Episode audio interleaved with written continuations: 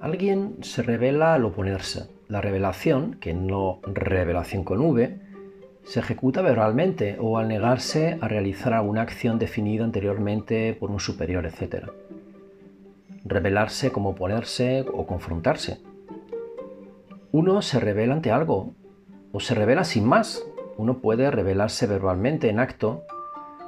De cualquier manera, muestra una actitud contraria a la habitual. Rebelión. Revelar con V, por su parte, alude a mostrar, exhibir, publicar, enseñar. Normalmente algo desconocido, oculto, no sabido, muy esperado. Los medios de comunicación revelan hechos. Casi nunca sus fuentes. Revelación con V.